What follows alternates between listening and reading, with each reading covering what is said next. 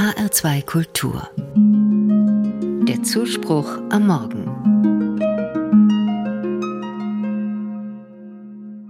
Auf einmal hält mein Zug auf freier Strecke. Überrascht schaue ich aus dem Fenster, wir stehen an einem Bahnhof, an dem wohl sonst nichts mehr hält. Unkraut wächst aus den Gleisen, ein Haus aus Brettern ist längst verwittert, jemand hat aber etwas ans Haus geschrieben.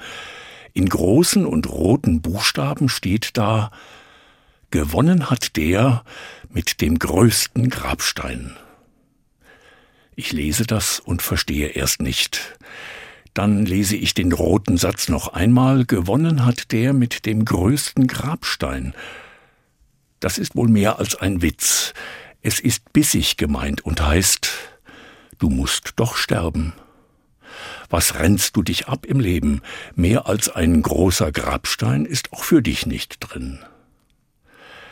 Da ist also jemand, vermute ich, in dämmeriger Nacht mit Farbe und Pinsel zum alten Bahnhof gegangen und hat das dahingeschrieben. Wer vorbeikommt, kann es lesen, nein, soll es lesen. Denkt daran. Am Ende von allem ist der Friedhof.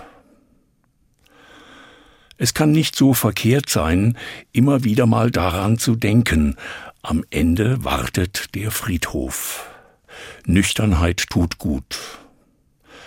Es gibt so viele Pläne, Wünsche und Sorgen, es gibt so viel Kampf um den richtigen Platz in der Welt, manchmal ums Berühmtsein, ums Beliebtsein natürlich auch, ist auch alles richtig. Manchmal muss das sein. Man ist ja wer. Am Ende wartet aber doch immer der Friedhof. Klug ist, wer das nicht vergisst oder sich erinnern lässt durch rote Buchstaben an einem alten Haus. Der Zug steht immer noch, ein rotes Signal und rote Buchstaben. Meine Augen sehen das Unkraut in den Gleisen, die Schneereste und die Schrift am Haus.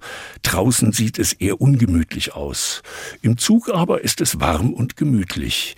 Wenn nur die Schrift an der Wand nicht wäre, Gewonnen hat der mit dem größten Grabstein. Wie ein Zeichen ist das von weit her. Vergiss nicht, wie und wo alles endet. Als der Zug schon längst wieder fährt, bleibt mir die Schrift im Sinn. Manchmal ist Gott einfach so da, denke ich, tippt mich leicht an mit roten Buchstaben und einem roten Signal, ein Wink von weit her, der mir leise sagt, denk dran, du bist nicht der Herr deines Lebens.